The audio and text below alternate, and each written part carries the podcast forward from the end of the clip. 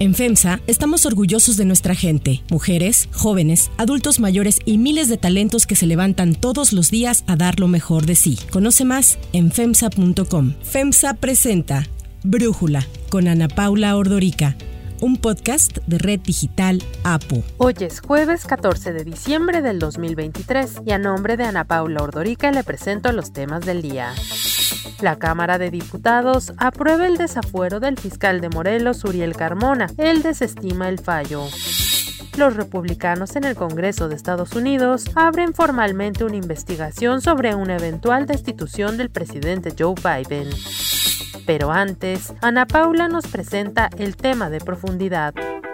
Desde calles y universidades de varios países en el mundo, el conflicto que inició Hamas al atacar Israel el 7 de octubre está reverberando en distintos ámbitos en donde se está topando la libertad de expresión con la barrera del antisemitismo y del anti-islamismo. En el más reciente debate de los aspirantes republicanos a la presidencia en Estados Unidos, Nikki Haley, la exgobernadora de Carolina del Sur, dijo que quien no piense que Israel tiene el derecho a existir es antisemita. Everybody loves to help Israel when she's hit, but all of a sudden they hit, they, they're quick to, to beat up on Israel when she hits back. If that had happened to America, do you not think we would have hit back? But where are the friends of those pro Hamas people? Where are the friends of Gaza? They should be the ones doing what they need to to save them. It shouldn't be on Israel. Esta semana además fueron llamados a una audiencia pública ante el legislativo de Estados Unidos tres presidentes de tres de las universidades más prestigiadas, Harvard, UPenn y MIT, para exigirles definiciones ante expresiones antisemitas en sus campos. La presidenta de UPenn tuvo que renunciar después de cómo habló en estas comparecencias y Claudine Gay, la presidenta de Harvard, salvó el puesto a pesar de haber dado respuestas muy evasivas al ser cuestionada precisamente sobre este antisemitismo en el campus. Calling for the genocide of Jews is anti-Semitic. So yes. And that is anti-Semitic speech. And as I have said, and it's when a speech yes. crosses into conduct. And it's a yes. I've asked the witnesses. when speech crosses into conduct, we take action. Para sumarle a esta olla de presión, el presidente Joe Biden hizo una clara petición al primer ministro Netanyahu para que abrace la solución de dos estados, ya que el mundo está dejando de apoyar la causa israelí en su lucha en contra de Gaza. I have had conversations with Bibi Netanyahu, and uh, I want to make sure that uh, we don't forget uh, what we're doing here. We have to support Israel because they're an independent nation that's being, I mean, the brutality, the inhumanity, way in which Hamas treated the Israelis, and I mean, raping and burning and beheading. I mean, it's just, just beyond comparison. And uh, to anything else that I've seen since I've been here, and I've been around for a long time. But I think that uh, we have made it clear to the Israelis, and they're aware that the independent, the, the safety of innocent Palestinians is still of great concern. Esta advertencia se da cuando Netanyahu ha dicho que se opone a la propuesta de Estados Unidos de que sea la Autoridad Nacional Palestina la que se quede a cargo tanto de Cisjordania como de Gaza una vez que concluya la guerra. Poco después de estas declaraciones de Biden, Netanyahu apareció en un video diciendo que en efecto hay un desacuerdo respecto a lo que debe de suceder después de Hamas. Aprecio enormemente el apoyo estadounidense para destruir a Hamas y devolver a nuestros rehenes. Tras un intenso diálogo con el presidente Biden y su equipo, hemos recibido pleno respaldo a la incursión terrestre y al bloqueo de la presión internacional para detener la guerra. Sí, hay desacuerdo sobre el día después de Hamas y espero que lleguemos a un acuerdo también en este punto. Me gustaría aclarar mi postura. No permitiré que Israel repita el error de Oslo. Tras el gran sacrificio de nuestros civiles y nuestros soldados, no permitiré la entrada en Gaza de quienes educan para el terrorismo, apoyan el terrorismo y financian el terrorismo. Gaza no será ni Hamastán ni Fatastán. El día de hoy llegará a Israel Jake Sullivan, el asesor de seguridad nacional de la Casa Blanca, precisamente para reunirse con el primer ministro Netanyahu. El análisis. Para profundizar más en el tema, le agradezco a Gabriel Guerra Castellanos, internacionalista y director de Guerra Castellanos y Asociados, platicar con nosotros. Gabriel, ¿cómo estás viendo tú esta división de la opinión pública internacional con las reacciones cada vez más preocupantes a un conflicto que realmente es difícil de entender? Querida Ana Paula, bueno, primero que nada, creo que en medio de todo el horror que estamos viendo, eh, primero con los ataques terroristas de Hamas, después eh, la reacción eh, de Israel que ha causado muerte, sufrimiento a civiles y a mujeres, niños, en fin, que no deberían estar eh, involucrados o metidos en el conflicto, independientemente de lo aberrante que sea la conducta de Hamas y de los grupos terroristas. Pero ha generado todo un debate acerca de qué, primero, qué es antisemitismo, qué no lo es, qué constituye una crítica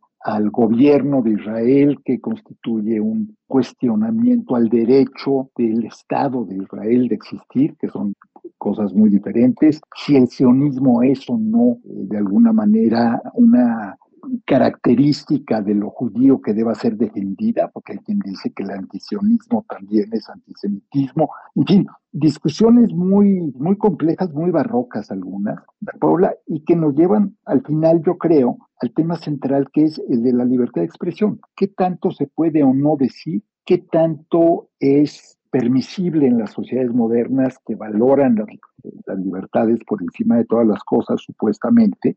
Y qué tanto recurrir a la censura o al castigo, porque hay países ya en donde se está penando las críticas a Israel o la defensa de la causa palestina. Entonces, tema muy enredado, muy complicado, das muy buen contexto de todo lo que está pasando en la región. A ver, justo te quiero oh, preguntar, ¿qué es lo que está en juego? ¿Está en juego el derecho de Israel a existir? ¿Está en juego el de un futuro Estado palestino? Creo que estas son parte de discusiones que llevan miles de años. Digo, el derecho de Israel lleva 75 años desde que, que existe, pues, pero el anti sionismo sí tiene mucho más tiempo discutiéndose, o el sionismo. Entonces, yo te quisiera preguntar, ¿qué es lo que ves tú que está en juego en este momento? Mira, me parece que hay dos conceptos que deberían estar más allá de cualquier discusión, que son, por un lado, el derecho de Israel a vivir en paz y con seguridad, y por otro lado el derecho de los palestinos a tener su propio Estado, su propia nación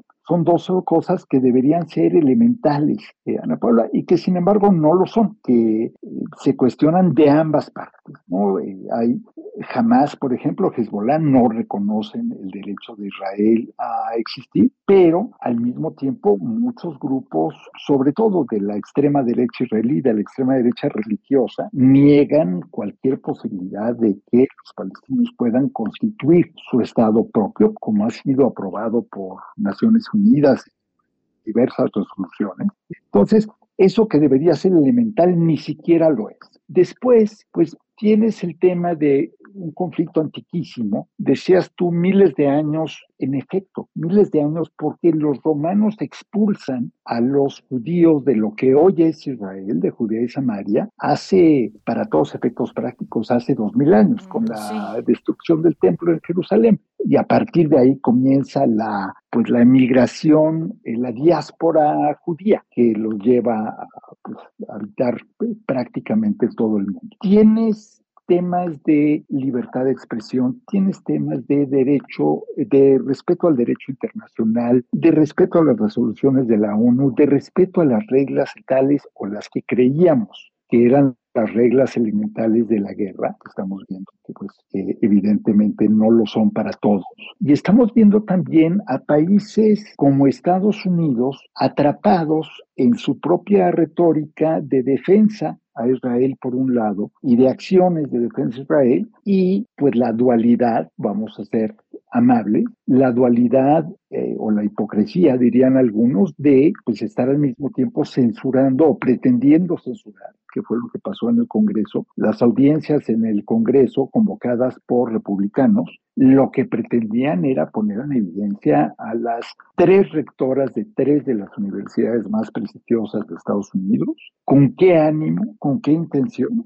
Seguir una cruzada de la derecha estadounidense en contra de las eh, políticas progresistas en la academia estadounidense. Estamos hablando de Harvard, estamos hablando de MIT, estamos hablando de de Penn, que ya mencionaste, y pues no, no son cualquier cosa, son universidades de la élite estadounidense que se habían distinguido por eh, lo avanzado en el respeto a la libre expresión y que ahora están bajo asedio, diría yo, bajo fuego de la, pues de la derecha estadounidense. Entonces, en fin, muy, muy complicado. El tema muy lleno de matices, pero yo creo que la discusión más grave de todas es, pues, dónde comienza el derecho de los estados a censurar a sus ciudadanos y a decidir qué pueden o qué no pueden decir. Y la obligación de mantener la seguridad también de sus ciudadanos, ¿no? Porque yo he visto que los activistas anti-Israel se quejan de que sus críticos han dejado de preocuparse sobre la libertad de expresión cuando el discurso es pro-Palestina. Pero los activistas pro-Israel acusan a los pro-Palestina de abandonar su compromiso con la seguridad y tolerancia cuando las víctimas son judíos, ¿no? Y creo que quizás ahí la pregunta que te haría es, ¿qué es ser antisemita? Mira, yo creo que eh, ser antisemita es manifestar odio, rechazo o atribuirle condiciones o características negativas, peyorativas a los judíos, al pueblo judío no al Estado de Israel, no al, mucho menos al gobierno de Israel. Esta es una distinción muy importante. Mira, en México, en los tiempos de Díaz Ordaz, de Echeverría, todavía en los tiempos de la Madrid, había quien se atrevía a decir que una crítica al gobierno, que una crítica al presidente era antimexicana.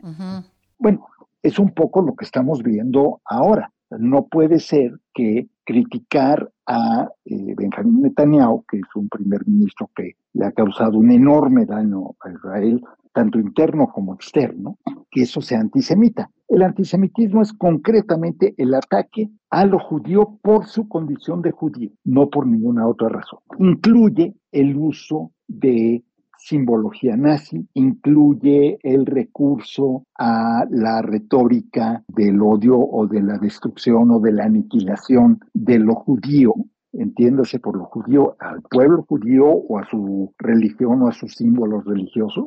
Em, y puede también entenderse cuando se llama a eh, la aniquilación o a la muerte masiva o a la expulsión masiva de judíos de cualquier parte del mundo, incluido por supuesto Israel. Entonces, cuando jamás o eh, Hezbollah u otros grupos terroristas dicen que Israel no puede existir y que hay que expulsar a los judíos de Israel, eso es antisemita. Pero decir que Israel está ocupando ilegalmente territorios conquistados en la guerra de 1967 posteriores, eso es una crítica al país, no es una crítica a lo judío. Creo que ahí no sé es si muy claro. tal vez estoy siendo muy abstracto. No, siento que es muy claro, Gabriel. Y yo he escuchado a muchos judíos actualmente ser muy críticos de Netanyahu, incluso señalarlo como una posible causa del ataque del 7 de octubre. Y obviamente eso no es antisemitismo, ¿no? Puede uno estar de acuerdo o en desacuerdo con,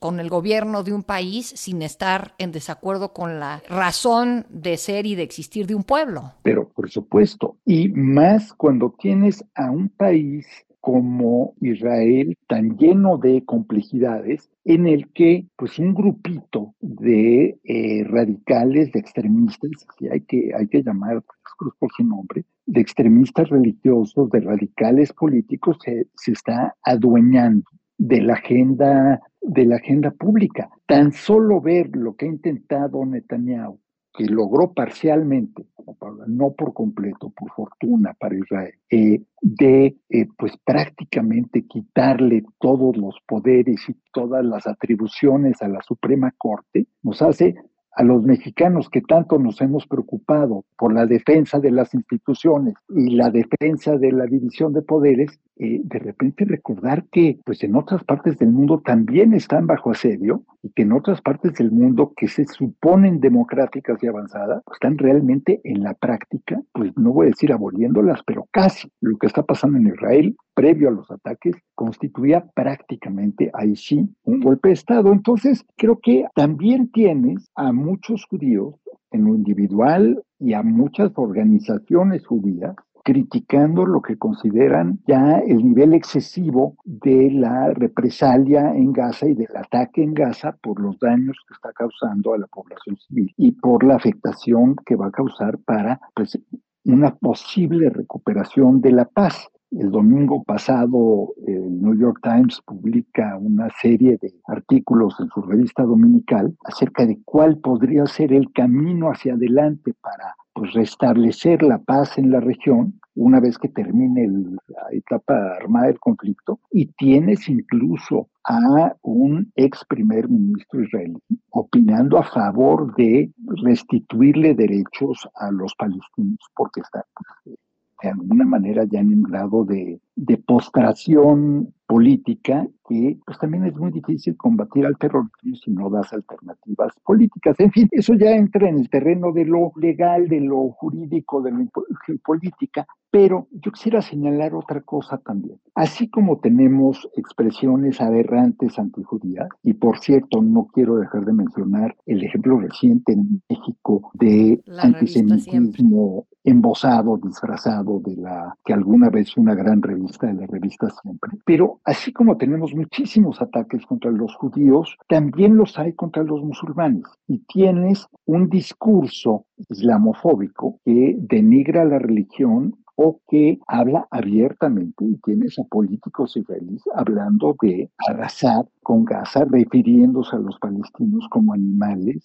eh, hablando, en fin, en lo que no es otra cosa, querida Ana Paula, más que la deshumanización del enemigo. Y cuando tú lo deshumanizas en el discurso y en la retórica, pues lo que haces es simplificar, facilitar volver mucho más digerible el destruirlos físicamente. El ataque físico casi siempre va precedido, y esa es la gran lección del nazismo y del fascismo, las palabras van primero y los golpes y los balazos van después. Gabriel Guerra, como siempre, muchísimas gracias por darnos este análisis y por platicar con nosotros. Muchísimas gracias a ti. Un gusto y bueno, pues ya que estamos prácticamente a 10 días o a menos de las fiestas, pues todo lo mejor, Ana Paula, para ti y para todo tu público.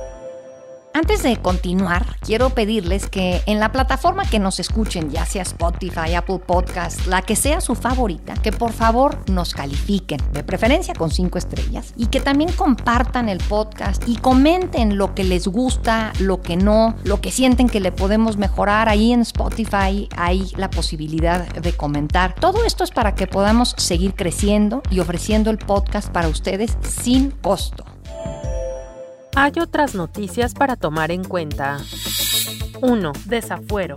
Queda expedida la facultad del Ministerio Público Federal para ejercer la acción penal correspondiente en el momento en que lo determine respecto al ciudadano Uriel Carmona Gándara, fiscal general del Estado de Morelos, por los delitos de ejercicio ilícito de servicio público previsto en el artículo 214, fracción primera del Código Penal Federal. Instalado como jurado de procedencia, el Pleno de la Cámara de Diputados avaló retirar el fuero al fiscal general de Morelos, Uriel Carmona Gándara, por lo que tendrá que enfrentar ante la justicia las acusaciones en su contra por el delito de ejercicio ilícito del servicio público. El desafuero fue aprobado por 230 votos a favor de las bancadas de Morena, Partido Verde y del Trabajo, 22 votos en contra de Movimiento Ciudadano y 170 abstenciones del PAN, PRI y PRD. Recordemos que Carmona Gándara fue detenido en agosto pasado e ingresado al altiplano en Almoloya de Juárez mismo que abandonó en septiembre luego de obtener una serie de amparos. Ayer, durante el juicio de procedencia, la defensa reconoció que en efecto el fiscal no tenía los exámenes de control de confianza cuando asumió el cargo, aunque señaló que eso no era un delito. Por el contrario, aseguró que Uriel Carmona era una víctima de persecución al no ceder a las peticiones del gobernador del estado Cuauhtémoc Blanco. La declaración de procedencia se remitió al Congreso de Morelos para que ponga a disposición del Ministerio Público Federal al fiscal. Uriel Carmona Gándara desestimó la resolución de la sección instructora de la Cámara de Diputados y argumentó que la determinación de retirar o no su inmunidad solo compete al Congreso de Morelos. Pues estoy tranquilo, yo no he cometido ningún delito, esa resolución final le corresponde, le compete completamente a la legislatura de Morelos, será el Congreso de Morelos, el Congreso de mi estado, quien decida si homologa o no lo que determine la Cámara de Diputados. No hay nada escrito, esto pues deriva de una persecución política que se ha hecho en mi contra, pero pues estoy tranquilo, no hay ningún delito que perseguir. Este es un tema que deriva de lo político. 2. Joe Biden.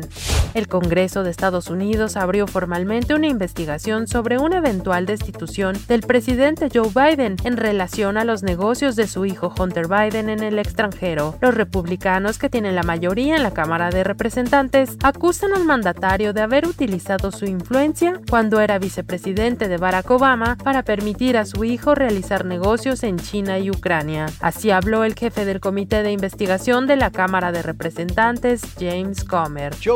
Has repeatedly lied to the American people about his family's corrupt influence peddling schemes. He told the American people he never spoke to his son about his family's business dealing. He claimed there was an absolute wall between his official government duties as vice president and his family. He said his family never made money from China. All of these are blatant lies. Previo a la apertura formal, Hunter Biden ofreció una conferencia de prensa en la que defendió a su padre, aunque reconoció haber cometido diversos errores a lo largo de su vida. Let me state as clearly as I can my father was not financially involved in my business. During my battle with addiction, my parents were there for me. They literally saved my life. They helped me in ways that I will never be able to repay. And of course, they would never expect me to. And in the depths of my addiction, I was extremely irresponsible with my finances. But to suggest that is grounds for an impeachment inquiry is beyond the absurd.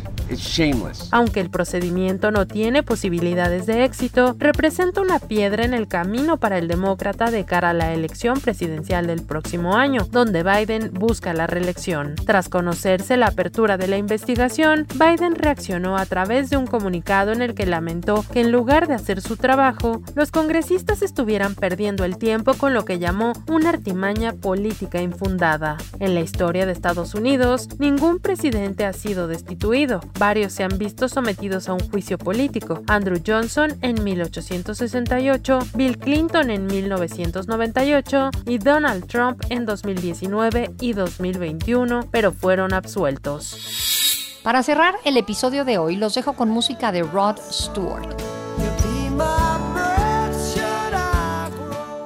El 14 de diciembre del 2019, Rod Stewart se convirtió en el solista masculino de más edad en conseguir un álbum número uno en Reino Unido con You're in My Heart. Rod Stewart, que tenía 74 años con 11 meses, le quitó este reconocimiento al cantante estadounidense Paul Simon, quien era el que guardaba pues, ese premio hasta el momento.